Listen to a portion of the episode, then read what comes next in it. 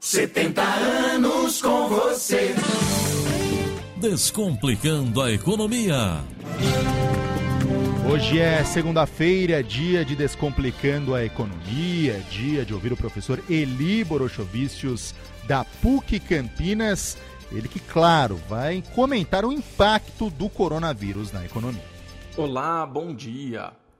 Semana passada, mais precisamente no dia 11 de março, a Rádio Brasil Campinas fez aniversário de 70 anos. Começou em 1950, já mostrando a sua grandiosidade ao transmitir a Copa do Mundo diretamente do Maracanã. Eu sou muito novo por aqui.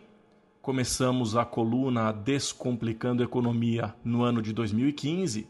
Foi uma ideia do Tiago Varela, que durante uma feira de profissões da PUC Campinas uh, me procurou e propôs levar conhecimento sobre finanças pessoais e economia de uma forma simples para os ouvintes da Rádio Brasil.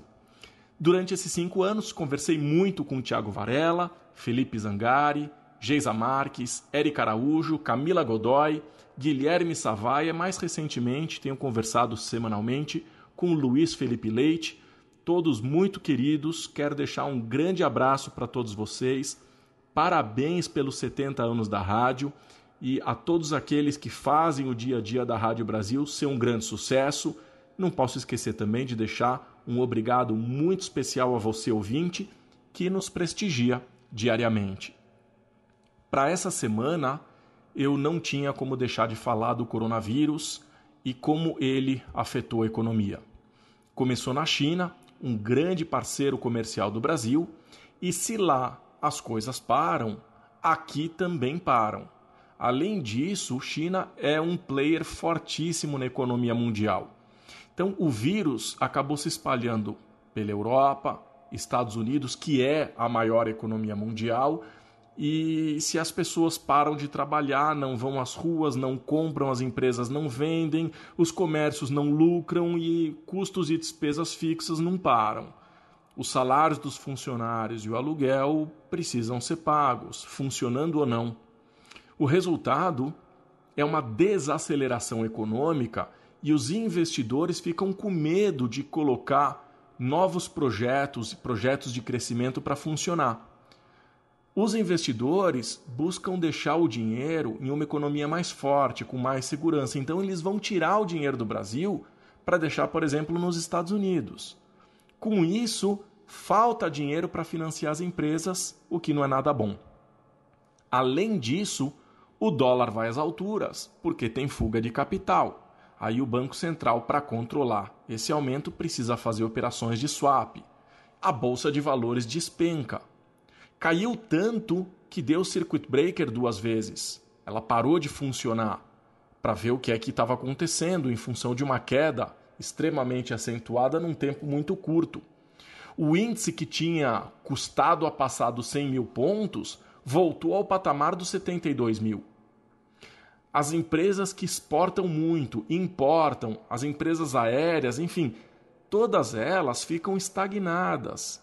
Então, precisam uh, necessariamente uh, rever os seus resultados, porque, obviamente, vão ficar abalados, não devem apresentar lucros.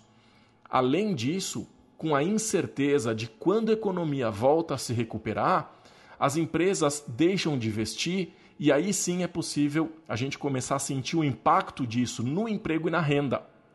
Então, por precaução, essas empresas uh, deixam de investir, começam a dispensar funcionários porque passa a ter uma ociosidade produtiva, e aí a gente volta a ter o problema que nós tivemos na crise, porque as pessoas sem trabalhar não têm dinheiro, sem dinheiro não compra. E se não compra, a empresa não vende. E aí está feito o ciclo vicioso.